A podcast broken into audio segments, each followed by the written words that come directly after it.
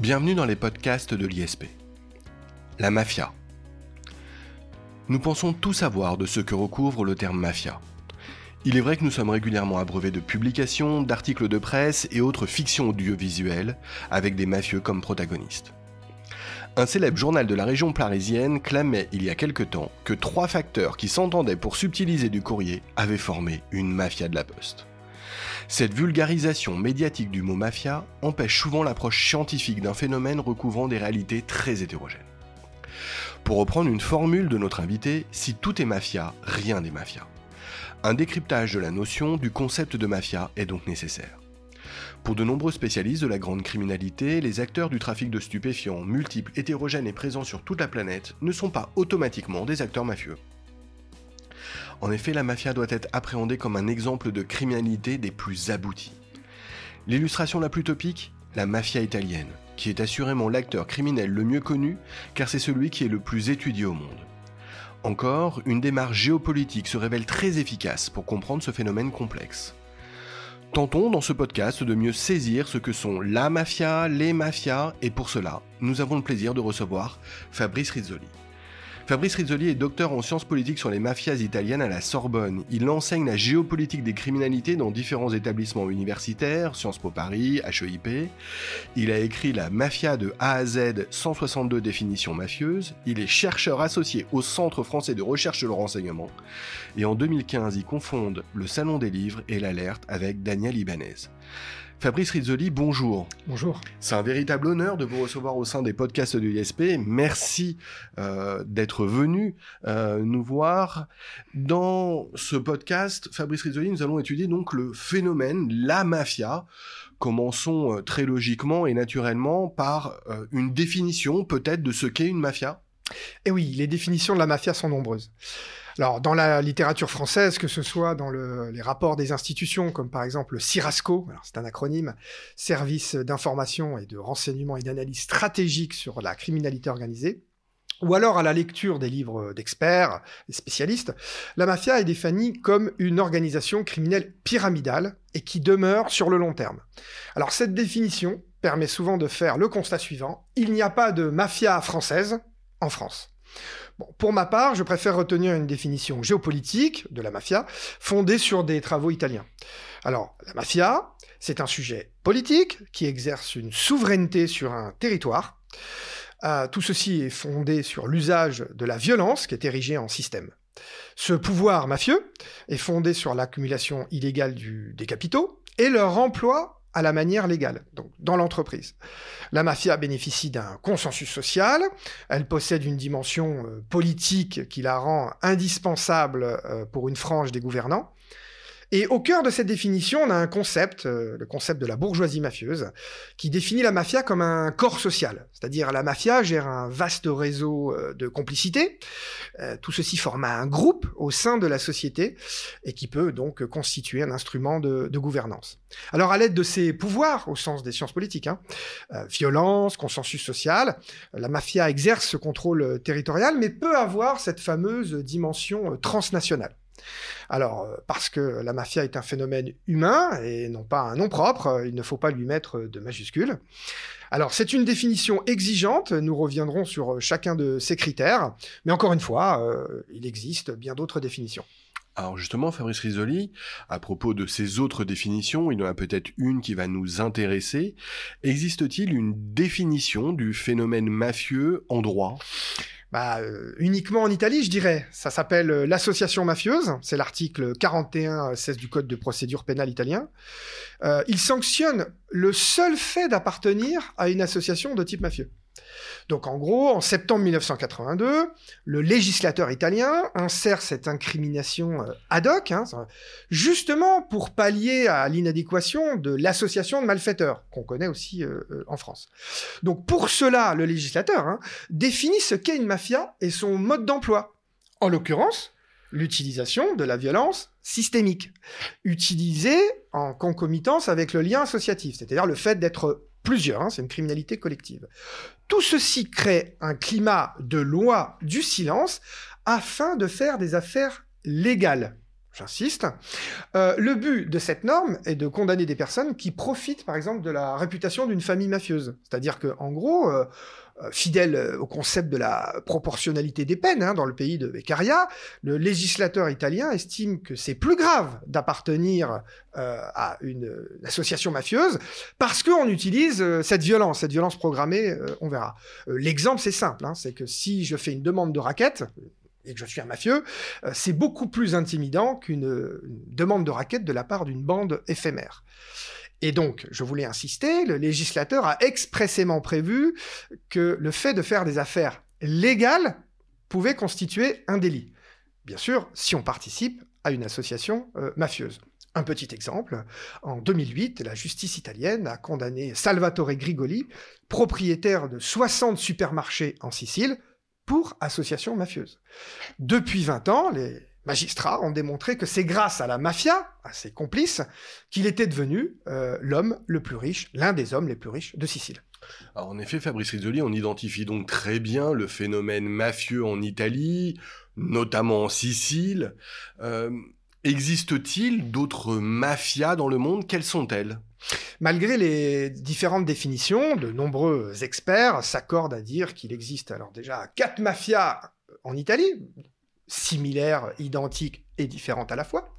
Bien sûr, des mafias euh, au Japon, qu'on appelle les Boryokudan. Hein. Je rappelle que les Yakuza, c'est le nom donné aux soldats, mais les organisations mafieuses s'appellent des Boryokudan.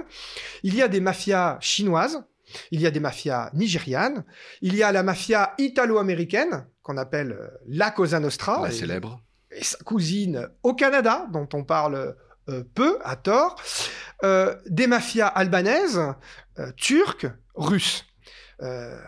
Les cartels, bien qu'ils soient appelés cartels, c'est-à-dire les organisations criminelles colombiennes et mexicaines, à mon sens, regroupent tous les critères de mafia. Reste le problème des sources et le manque d'études scientifiques. Euh, qui peut parfois euh, manquer pour définir d'autres euh, phénomènes criminels dans le monde comme des mafias. Alors les gangs criminels de motards, sans sourire, les fameux Hells Angels et d'autres, les clans arabes en Allemagne, mais aussi toutes les formes de criminalité en Afrique du Sud, assez intéressant d'ailleurs, pourraient constituer des mafias, mais il faudrait l'étudier plus scientifiquement. Revenons, Fabrice Risoli, si vous voulez bien, sur la définition que vous avez formulée tout à l'heure. Est-ce qu'il est possible de dire que le premier pouvoir des mafias euh, est constitué de la violence même? Moi, je dis déjà que pas de violence, pas de mafia. Euh, et qu'effectivement, je choisis en général, devant mes étudiants, de dire que la violence est le premier pouvoir euh, des mafias italiennes. Il faut comprendre que les mafias ne reconnaissent pas le monopole légitime, étatique de la violence les mafieux ne peuvent pas recourir à la justice de l'État. Euh, vous comprenez, hein Vous m'avez volé 500 grammes, euh, enfin plutôt 500 kilos de cocaïne, je ne peux pas aller au tribunal. Donc, euh, je vais vous tuer pour récupérer ma drogue ou pour vous punir. Donc, les mafieux sont contraints d'utiliser la violence, une violence privée, pour résoudre leurs conflits et défendre leur ordre social. Ils utilisent tellement cette violence au quotidien que euh, les sociologues, même les magistrats, ont fait une typologie. Donc, euh, les mafias utilisent par exemple la violence pour mener à bien une activité criminelle, pour l'extorsion, le racket. Il s'agit au quotidien d'utiliser la menace, l'intimidation et plus généralement la destruction de l'outil de production.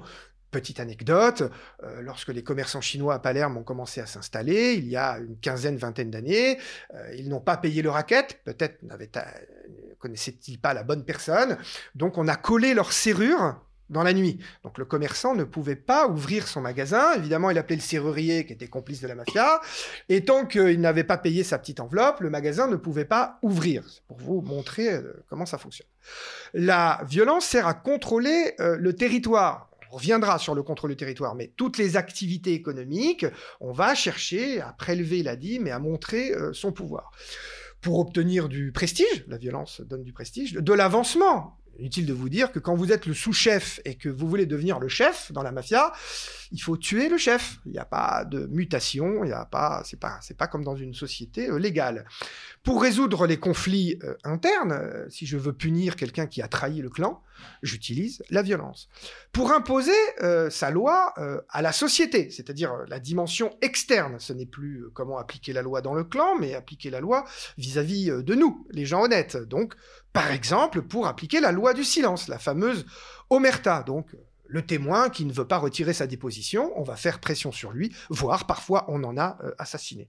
Alors, pour dernière, pour typologie, dernière catégorie de la typologie que j'aime bien, contacter une personne récalcitrante. Euh, le mafieux euh, brûle la voiture du maire qui ne veut pas donner des appels d'offres euh, aux sociétés qui sont la propriété du clan.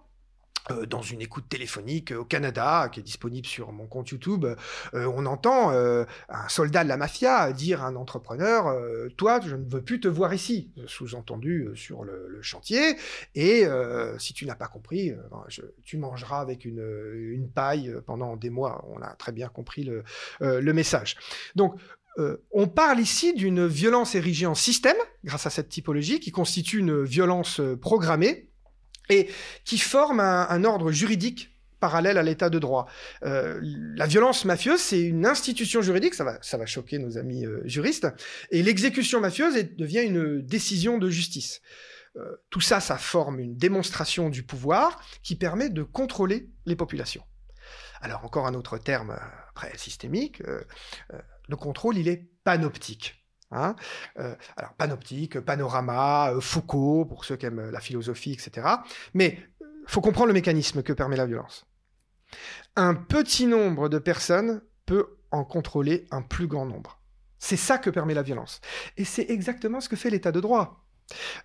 très rapidement, des milliards de kilomètres sont faits chaque année. Il n'y a pas un policier derrière chaque voiture, hein, mais il y a des contrôles. Mieux, depuis 2003, il y a des radars qui contrôlent un petit nombre de kilomètres par rapport à euh, le million qui est fait, et ça a considérablement changé notre manière de conduire. Je peux vous l'assurer, depuis 2003, la vitesse a baissé considérablement. Les mafieux font pareil. Parce que la violence est aussi un langage envers les citoyens et les institutions. Ce langage pour contrôler les personnes, bon bah, euh, en 93, la mafia euh, sicilienne pose des bombes devant une église parce qu'elle n'est pas contente que le pape ait changé ses positions. Donc elle parle à l'Église par le biais euh, euh, de la violence. Alors si on élargit dans le monde entier, euh, on comprend bien que lorsqu'on assassine des syndicalistes en Colombie, et c'est régulier, c'est pour éliminer le gêneur, mais c'est bien sûr pour dire aux autres de ne pas continuer le combat, notamment contre les grands propriétaires terriens. quand on tue un journaliste au Mexique, et on en est environ 10 par an. Bien sûr, on tue le journaliste mexicain, le gêneur, mais on essaye de dissuader les autres journalistes euh, euh, d'enquêter euh, sur les cartels. évidemment, pour ceux qui connaissent un peu les images du Mexique, lorsque les cartels pendent des corps avec des cordes sur les ponts des routes et que tous les automobilistes passent le matin et voient des corps de gens assassinés pendus, évidemment, là, on comprend que c'est un langage du pouvoir des cartels, mais c'est un langage type mégaphone. Vous voyez, on est vraiment... c'est le Mexique, quoi. Alors, on saisit pleinement, évidemment, le concept au travers des images que vous nous donnez, mais est-ce que vous pouvez, Fabrice Rizzoli, nous donner un exemple détaillé euh, qu'on comprenne finalement ce concept de violence érigé en système? Bah, Par exemple, donc on est en septembre 2008, hein, c'est pas très ancien, euh, ça part de quelque chose de banal. C'est important de partir d'une situation de, citoyen, on va dire. Bon, citoyens, on est en Calabre, les citoyens ont quand même des pistolets. Euh, deux automobilistes se disputent pour une place de parking dans la petite ville de Sinopoli, l'arrière-pays de, de Reggio en Calabre. Alors l'un d'eux sort un pistolet, tire sur euh, l'autre conducteur, il le tue. Euh, or, la victime n'est autre que le gendre du chef mafieux local, c'est le clan Alvaro de Sinopoli. Le petit gangster à la petite semelle, mais qui avait un pistolet, euh, petite semaine, pardon, qui avait un pistolet, se rend compte qu'il a tué le gendre du chef mafieux. Il comprend la portée de son geste. Il s'enfuit. Alors, que font les membres de la famille mafieuse de la victime? Alors déjà, c'est très intéressant. Ils arrivent les premiers sur les lieux du drame. Donc l'information a circulé avant même que les ambulances, la police, etc. Qu'est-ce qu'ils font? Ils transportent le corps à l'hôpital? Non, non, ils le cachent au cimetière. Pourquoi? Pour gagner du temps sur l'enquête policière. La mafia veut régler par elle-même euh, le conflit qui l'oppose euh, à un citoyen. Donc le compte à rebours a commencé. quelle institution de la mafia ou de l'état de droit va-t-elle rendre la justice en premier? De son côté, la Endrin, la famille mafieuse calabraise, doit appliquer la violence programmée. Et 24 heures plus tard, 24 heures plus tard, le meurtrier, qui a eu le tort de ne pas se livrer à la police, est retrouvé à Rome, donc quand même loin, hein, euh, 800 km de, là où il y a eu l'incident, et il est exécuté d'une balle dans la nuque. Décision de justice. Le clan calabrais, mafieux, vient de reléguer l'État italien à une entité inférieure, Hein, euh, la mafia est supérieure euh, pour elle. Et c'est une... pourquoi? Parce que c'est une organisation euh, politique, on l'a dit, capable de rendre une justice, en l'occurrence, foudroyante. Donc la communication aussi vis-à-vis de la population. La mafia est donc un ordre supérieur, se considère comme un, ordre supérieur, fondé sur une violence érigée en système. Effectivement, on voit très bien l'idée de système, du coup, l'idée d'organisation.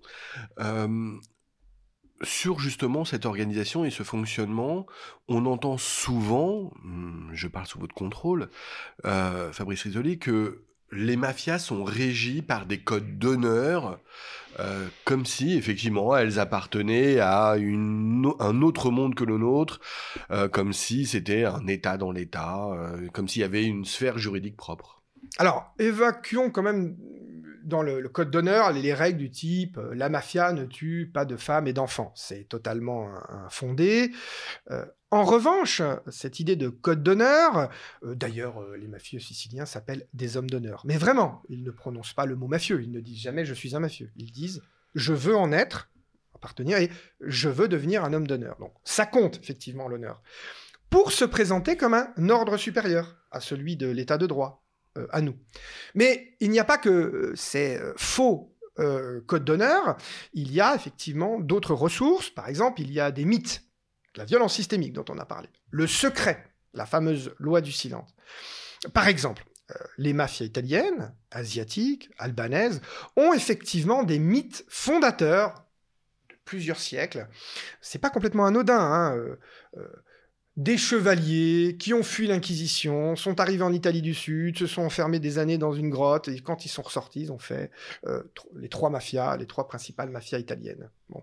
Ce qui est important, c'est qu'elles elles, viennent d'un temps très lointain. Les mafias russes s'inscrivent dans la résistance au sein euh, des goulags. L'autre euh, manière de dire que c'est un ordre supérieur, c'est les rites d'affiliation.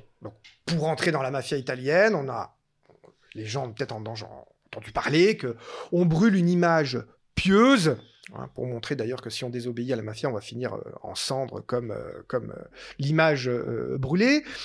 les mafieux russes ont des tatouages Hein, euh, euh, qui fait que quand on rentre dans la mafia russe, on a un premier tatouage qui est très important, qui montre qu'on devient euh, mafieux. les Japonais aussi ont des tatouages, et puis vous avez des rites vaudous pour les mafias nigériennes. Donc le rite d'affiliation, juste, hein, c'est pour montrer qu'il y a une frontière entre eux et nous. Hein. après le rite d'affiliation, ils, ils, rentrent dans un ordre supérieur. Et nous, on est dans un ordre inférieur. On n'a pas eu le rite d'affiliation. le mafieux a le sentiment d'appartenir du coup à une élite. Et ça, c'est important. Ça permet une dépersonnalisation. Hein.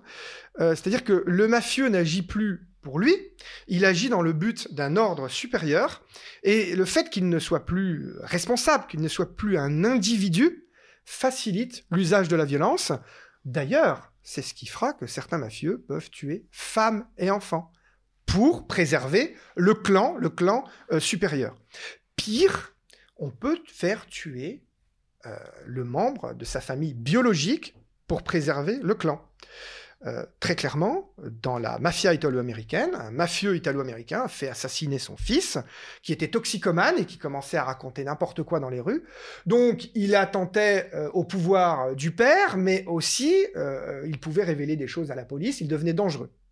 Euh, ce n'est pas le seul exemple. Une femme a fait livrer son fils qui voulait euh, collaborer avec la justice et les mafieux ont assassiné euh, le jeune tueur. Il avait 14-15 ans. Donc, c'est pour montrer que cette idée d'ordre supérieur fonctionne.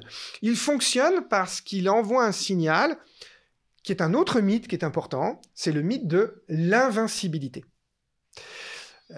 Très clairement, les mafias veulent se montrer invincibles et elles vont utiliser la violence pour le montrer. Autre exemple, en Calabre, une famille euh, mafieuse a fait assassiner un agriculteur sur le seul fait que celui-ci avait refusé de vendre son terrain.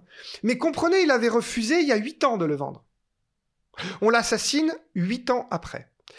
La violence, ici, est productrice de droit, dont j'ai déjà parlé, mais cette fois d'une justice intemporelle. Vous vous souvenez Justice foudroyante? Justice intemporelle maintenant. Quand on vous dit qu'une organisation remonte à la nuit des temps et qu'elle peut faire justice n'importe quand, elle est invincible. Et ça, ça fonctionne assez bien, y compris sur les gens honnêtes. L'idée que la mafia existe depuis longtemps, euh, qu'elle peut punir euh, dans longtemps et qu'elle est donc euh, invincible. Attention toutefois à ne pas surévaluer les rites en eux-mêmes, le rite d'affiliation, etc. C'est pas un facteur discriminant, hein, comme disent les sociologues. Les sociologues. Dit autrement, euh, l'ordre supérieur c'est bien, mais par exemple dans la mafia napolitaine, il n'y a pas vraiment euh, de, euh, de rite d'affiliation, dans d'autres organisations criminelles non plus, et ça peut quand même être des mafias. On comprend que les mafias font impression, euh, font impression évidemment dans leur environnement direct. Euh, ce qui peut paraître étonnant, c'est que ces mafias violentes, se sentant supérieures, ont aussi eh bien, des relais, des alliés dans la population elle-même. En effet, ils ne sont pas que violents, même si la violence, ça permet le consensus, mais euh, je me souviens très bien d'une d'une citation du, grand chef mafieux euh, Bernardo Provenzano, euh, voilà, qui disait à un moment, euh, quand il a pris le, pouvoir dans les années 90, Je suis surpris, les gens ne nous aiment plus alors qu'on doit être aimé. Hein, donc, par exemple, il avait fait baisser la pratique du racket, les sommes, hein, qu'ils peu mais qu'ils payent tous. C'était son slogan. Il faut comprendre que les mafieux ont besoin de ce consensus auprès des populations et qu'ils se posent en intermédiaire entre les citoyens et les pouvoirs publics. Comment En distribuant des faveurs ou des services, comme on dit euh, souvent aussi en France. Donc euh, le mafieux va donner un travail saisonnier euh, dans ses commerces où il blanchit l'argent. Il va par exemple évincer la concurrence. je suis boucher, j'ai une boucherie dans une rue, je vais apprendre qu'un boucher veut s'installer en face, je vais demander à la mafia de faire en sorte que en face il n'y ait pas de boucherie. je veux obtenir un permis de construire pour agrandir ma maison, hein, je suis un simple euh, citoyen. Euh, euh, la mairie ne me répond pas depuis 5 ans. Vous comprenez que mon enfant a le temps de devenir universitaire et partir de la maison avant que je puisse faire une pièce en plus pour lui. Bon, bah, le mafieux va aller voir le politicien et obtenir un permis de construire. ce dont on parle peu, c'est que les mafieux aussi, par exemple en Sicile, en Calabre, obtiennent des rendez-vous médicaux pour des analyses, alors qu'il va falloir attendre 6 mois sans intervention, tant le système de santé publique est défaillant. Euh, lors du premier confinement en Italie, on a vu les mafieux frapper aux portes et proposer de l'aide aux plus fragiles, aux anciens, euh, lutter contre la solitude, ils ont proposé des paniers repas. Donc vraiment, la, mafia est rentrée dans les maisons. Euh, au Japon, les Yakuza proposaient de l'aide aux déplacés du tremblement de terre de Fukushima. Vous avez souvent entendu parler de Pablo Escobar en Colombie, qui construisait des quartiers entiers, des écoles. Mais quand même, cela est en général hors norme et exceptionnel, et les mafieux n'aiment pas dépenser beaucoup d'argent pour les citoyens. Il faut comprendre que la médiation constante entre les, mafieux et les, voilà, les pouvoirs publics, enfin, les, pardon, la, médiation des mafieux entre les citoyens et les pouvoirs publics, ça permet vraiment d'atteindre toutes les couches euh, euh, sociales et de, répandre ce que j'appelle la corruption. Parce que tout le monde, du coup, euh, doit un petit service aux mafieux et on peut accepter ensuite les méfaits de la mafia. Or, la finalité même du système mafieux, ou l'une des finalités, à tout le moins, c'est d'accumuler une grande quantité de capitaux illégaux. Euh, que font les mafias avec tout cet argent et à quel point cela impacte euh, ce que j'appellerais le secteur légal? Oui, les mafias utilisent la violence essentiellement pour faire de l'argent. Hein. Euh, par exemple, en Italie, chaque année, elle engrange 130 milliards d'euros de chiffre d'affaires. Alors, il y, a plusieurs estimations, mais on peut recouper certaines sources. Hors revenu du blanchiment, on parle de 7% de la richesse produite en Italie. J'insiste sur le fait que il me semble que euh, le trafic de drogue reste le premier facteur d'accumulation du capital, environ 40% euh, de ces 130 milliards. L'extorsion, par exemple, rapporte 9 milliards pour les racketteurs, mais son intérêt, euh, c'est du cash flow régulier et surtout d'imposer euh, la loi. Euh, et on a vu que du fait des crises économiques 2029 et récemment Covid, l'usure, hein, le fait de prêter de l'argent illégalement, est en augmentation. Et même si c'est pas le mafieux qui prête l'argent, le mafieux se sert sur celui qui vous prête de l'argent. Hein. Par exemple, l'usure est plutôt interdit dans la mafia sicilienne, mais c'est pas grave. On va raqueter celui qui fait de l'usure. L'hypocrisie n'a pas de limite. Dans les années 70, les cartels colombiens puis mexicains se sont spécialisés dans le trafic de drogue vers les États-Unis, euh, puis vers le reste du monde. Euh, mais euh, ces mafias latinos sont restés très impliqués dans le trafic d'êtres humains, par exemple. Celle du kidnapping contre rançon, dont on parle peu, la contrebande de migrants et la traite des êtres humains, hein, c'est-à-dire le fait de faire de l'esclavage avec les êtres humains. Euh, donc euh, tout ça, c'est quand même assez connu et il faut plutôt insister sur l'infiltration dans l'économie légale. Donc grâce à tout ce capital illégal, cette grande disponibilité financière, euh, les mafieux achètent des entreprises, quoi. Hein. il existe un très grand nombre d'avantages à l'entreprise mafieuse. les mafias infiltrent pour blanchir, bon, pour échapper à la répression, donc, hein, pourrait faire l'objet d'un podcast, évidemment, pour s'enrichir, pour obtenir des appels d'offres, hein, c'est-à-dire qu'une fois que moi je suis un entrepreneur légal, ben moi je change les fenêtres de l'école primaire, euh, je refais les routes de la commune, et on devient intermédiaire entre clients et fournisseurs. Par exemple, ben on a accès à la banque.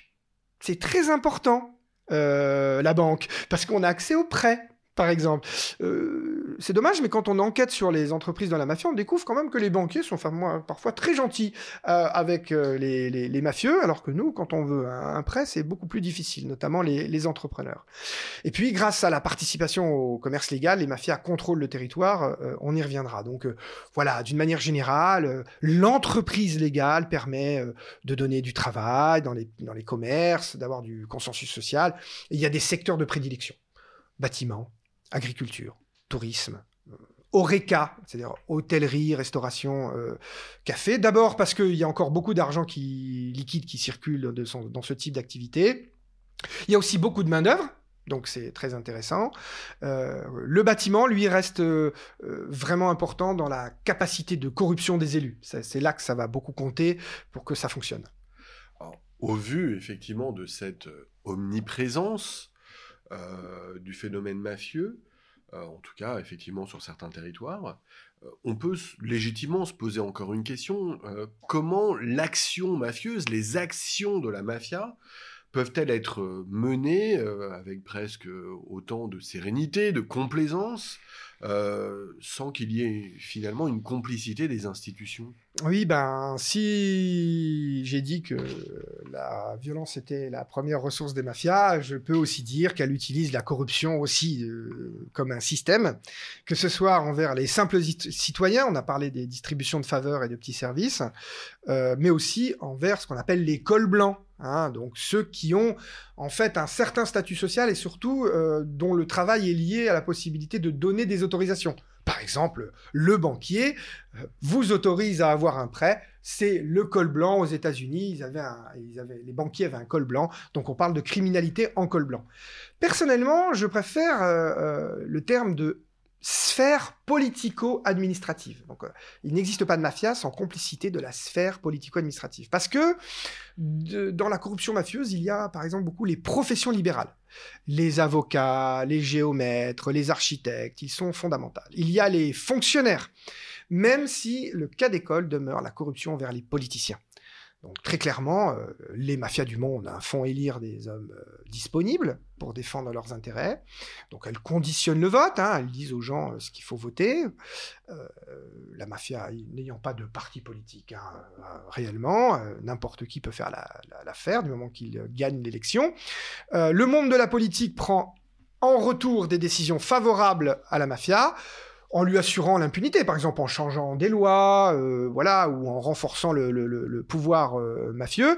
Alors, il y a de grands exemples hein, de complicité euh, dans les plus hautes sphères de l'État, notamment durant la guerre froide, où la mafia japonaise et les mafias italiennes étaient des alliés objectifs du pouvoir pour éviter l'arrivée du communisme Alors, euh, je rappelle quand même que l'homme le plus important de la première République italienne, 48-1992, euh, qui a été au pouvoir de 48 à 1992, Giulio Andreotti, a été reconnu coupable dans une décision de justice, coupable de complicité avec la mafia jusqu'à 1980. Il n'a pas été condamné parce que les faits étaient prescrit, mais d'un point de vue géopolitique et historique, l'homme le plus important de la République italienne, première République italienne, est coupable de complicité avec. L'homme le plus important de la seconde République italienne, donc de 1992-94 jusqu'à nos jours, encore aujourd'hui, est coupable au sens historique, puisque son bras droit, euh, le bras droit du président du Conseil Berlusconi, a été condamné de manière définitive en 2013 à sept années d'incarcération pour complicité d'association avec la mafia euh, sicilienne. À la fois, euh, il parlait avec la mafia, les sociétés de Silvio Berlusconi ont reçu de l'argent cash sans jamais être capable de démontrer l'origine de ces fonds. Bref. Euh, on peut citer aussi le rôle euh, des mafias turques dans la lutte contre le sécessionnisme kurde. Euh, un exemple, dans la nuit du 3 novembre 1996, ça c'est ce qui ne devait pas arriver, un accident de la route. Sauf que trois personnes sur quatre dans la voiture décèdent. Et donc là, la police intervient et dans la voiture, un mafieux Hein, euh, en gros, euh, proche des loups gris, bon, voilà, une organisation nationaliste, encore une fois, euh, contre le sécessionnisme kurde. à l'intérieur, l'adjoint à la sécurité de la mairie d'Istanbul. Euh, de la police d'Istanbul, pardon. Euh, une ancienne reine de beauté, ça peut toujours euh, servir du point de vue du consensus social. Et enfin, le propriétaire de la Mercedes, lui, était un député du parti de la voie juste au pouvoir. Donc, dans le coffre, on retrouve aussi des faux papiers, des armes, des munitions, des silencieux. Malgré une commission parlementaire, personne n'a su réellement justifier ce qu'il y avait dans ce coffre, et bien sûr la proximité de ces personnes qui sont décédées dans l'accident de la route. Bon, alors au Mexique, encore une fois, les exemples sont euh, criants. On ne compte plus les généraux arrêtés pour avoir favorisé un cartel euh, de la drogue plutôt qu'un autre. Le secrétaire de la sécurité du Mexique, hein, espèce de ministre de l'Intérieur, euh, Gennaro Garcia Luna, a favorisé le cartel de Sinaloa de 2006 à 2012. On a retrouvé les virements dans les paradis fiscaux. Il a été condamné. Il est en prison aux États-Unis, si je ne m'abuse.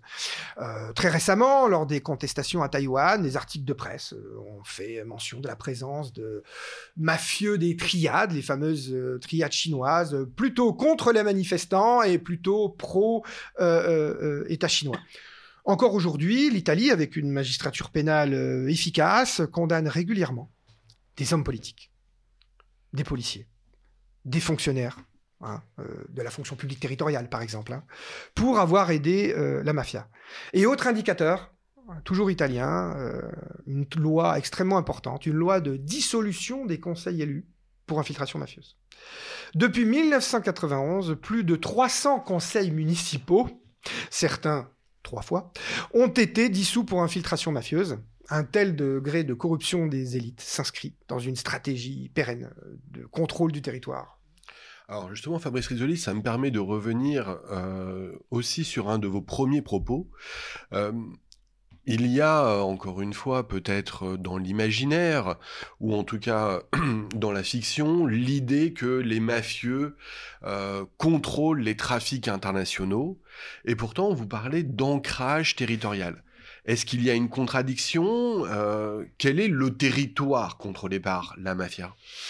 Bon alors en géographie, le territoire, c'est l'espace plus la population qui est sur ce, ce territoire et la population qui anime ce territoire, cet espace il faut comprendre, contrôler le territoire, pour la mafia, ça veut dire être au courant de tout ce qui se passe. On l'oublie. Ils font de la veille informationnelle. Le crime organisé français fait, ça très bien aussi. On n'en parle jamais. Voir les travaux de Thierry Colombier, par exemple. Euh, l'objectif, c'est de ne pas craindre des interférences avec d'autres pouvoirs. Hein, vous comprenez que c'est quand même bien de savoir s'il va y avoir une arrestation avant d'être arrêté. Souvent, ça va pas vous éviter l'arrestation. Hein mais vous pouvez cacher des preuves. Par exemple, vous pouvez mettre vos affaires en ordre si vous savez que dans deux mois, vous risquez euh, interpellation. tout ceci permet euh, à la population aussi de, reconnaître le pouvoir euh, mafieux. La mafia agit du coup dans ce qu'on appelle une seigneurie territoriale, c'est vraiment un fief. Hein. Et notamment grâce à la loi du silence qu'elle impose. Imaginez par exemple On parle de contrôle du territoire. hein. Imaginez que pendant 779 jours, la mafia sicilienne, en 1995, a retenu en otage un enfant qui n'a pas bougé de la Sicile. Vous imaginez le degré de d'omerta, de loi du silence, parce qu'il y a des gens qui savaient hein, obligatoirement. Cloisonnement, oui. Vous avez fait une, fait cage avec un ascenseur. Il y, a, il y a un entrepreneur qui a fait la cage au plein milieu d'un champ euh, avec un ascenseur pour qu'on puisse descendre, etc. Enfin, un petit ascenseur, mais quand même, d'accord? Malgré les recherches de toutes les polices italiennes, il n'a jamais été retrouvé vivant. L'enfant, hein. pour information, il a été étranglé et son corps a été dissous dans de l'acide. Euh, le racket, au-delà euh, des fonds que cela procure, c'est du contrôle du territoire. Parce que racketter le commerçant, c'est pas uniquement pour l'argent, c'est pour qu'il nous donne toutes les informations. Le commerçant, c'est le sentinelle de la population dans les quartiers. Il sait tout. L'idée, c'est de savoir qui couche avec qui, qui doit de l'argent à qui, quel commerçant est en difficulté avec sa banque. C'est ça le contrôle du territoire. Et ça permet une fois qu'on maîtrise le territoire, de lancer les grandes actions transnationales. Et non l'inverse. Euh, En gros, euh, voilà, si euh, Cosa Nostra n'avait pas maîtrisé d'abord la Sicile, elle n'aurait pas réussi la Pizza Connection et fait transiter de l'héroïne par la Sicile, puis la livrer aux États-Unis. Alors ce concept de force transnationale, j'appelle ça force transnationale, il me plaît beaucoup. Bon, j'étais jeune euh, euh, étudiant à la Sorbonne, euh, on est post chute du mur de Berlin, fin du monde bipolaire, et effectivement des universitaires, des enseignants diffusent le concept de force transnationale, c'est-à-dire des acteurs de par le monde qui font fi des frontières, qui leurs activités traversent les frontières. C'est pas international, c'est transnational. Alors, par exemple, les courants religieux font fi des frontières, les alliances syndicales, euh, les mouvements altermondialistes qu'on a vu naître euh, à cette époque. Bah, les mafieux, c'est ça. Ils contrôlent leur territoire, mais ils font fi des frontières, bien sûr, pour, par exemple, faire venir la drogue euh, des pays andins, la cocaïne, jusqu'en Europe. Alors, pour ça, j'ai inventé un terme dont je suis fier. Allez, disons-le. Les mafias italiennes possèdent des narco-comptoirs en Amérique, du Sud. C'est le mot narco-comptoir hein, que j'ai inventé. Alors, j'appelle ça des comptoirs euh, parce que là-bas, il y a des narco-brokers, des intermédiaires, des courtiers de la drogue, euh, qui souvent n'ont pas de pistolet, euh, ont des papiers ou des bons faux papiers, etc. Et qui font l'interface avec les cartels latinos qui produisent la drogue dans les pays andins, Colombie, Bolivie, euh, Pérou, avec les mafias italiennes.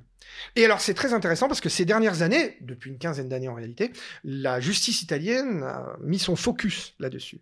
Et elle procède à l'arrestation chaque année d'un mafieux de ce type, d'un narco-broker. Argentine, Brésil, Colombie, Venezuela, Équateur, depuis une quinzaine d'années chaque année, parfois deux par an. Et c'est ça la force trans- transnationale. Ils peuvent permettre aux mafias de recevoir beaucoup de drogue, mais quand vous recevez la drogue en Calabre, vous devez maîtriser votre territoire, sinon vous faites arrêter euh, par la police. Et donc, ça, c'est aussi euh, le symbole d'une mondialisation criminelle des mafias. Je pense que les cartels mexicains maîtrisent d'abord leur territoire, souvenez-vous, le kidnapping, tout ça, etc., euh, avant qu'ils deviennent les grands producteurs de, drogue qu'on connaît. Alors, les cartels mexicains sont pas les grands producteurs de cocaïne, mais on oublie souvent qu'ils sont des grands producteurs d'opium. Depuis la Première Guerre mondiale, accessoirement pour approvisionner, y compris l'armée américaine. euh. Euh, ils sont aussi des grands producteurs euh, de cannabis. Et c'est seulement après qu'ils vont recevoir la cocaïne de Colombie qu'ils vont devenir, entre guillemets, que des intermédiaires entre, la coca- entre par exemple, Escobar et les États-Unis pour devenir, en réalité, les principaux organisateurs du trafic. Il faut comprendre donc que nos mafieux sont des professionnels de la violence, mais aussi de la logistique. J'insiste beaucoup sur ce terme avec mes étudiants et j'adore ce terme. Les, mafieux savent vraiment transporter un produit euh, d'un point A à un point B et il faut qu'ils maîtrisent le territoire. On pourra d'ailleurs s'interroger est-ce que le territoire, euh, lorsqu'on traverse l'Atlantique, c'est pas aussi du contrôle du territoire? Est-ce que les activités euh, commerciales ne sonnaient pas un territoire? Je travaille là-dessus en ce moment sur le crime organisé français pour comprendre s'il n'y a pas aussi du contrôle du territoire des, des organisations françaises. Voilà. Mais l'idée, c'est que ces mafias, entre violence et logistique, elles incarnent, pour moi, un mouvement accentué d'une mondialisation criminelle, euh, d'une mondialisation euh, autour de, la bataille de l'information, de l'argent, de la libre circulation euh, des biens et pas toujours des personnes, donc au travers des frontières nationales.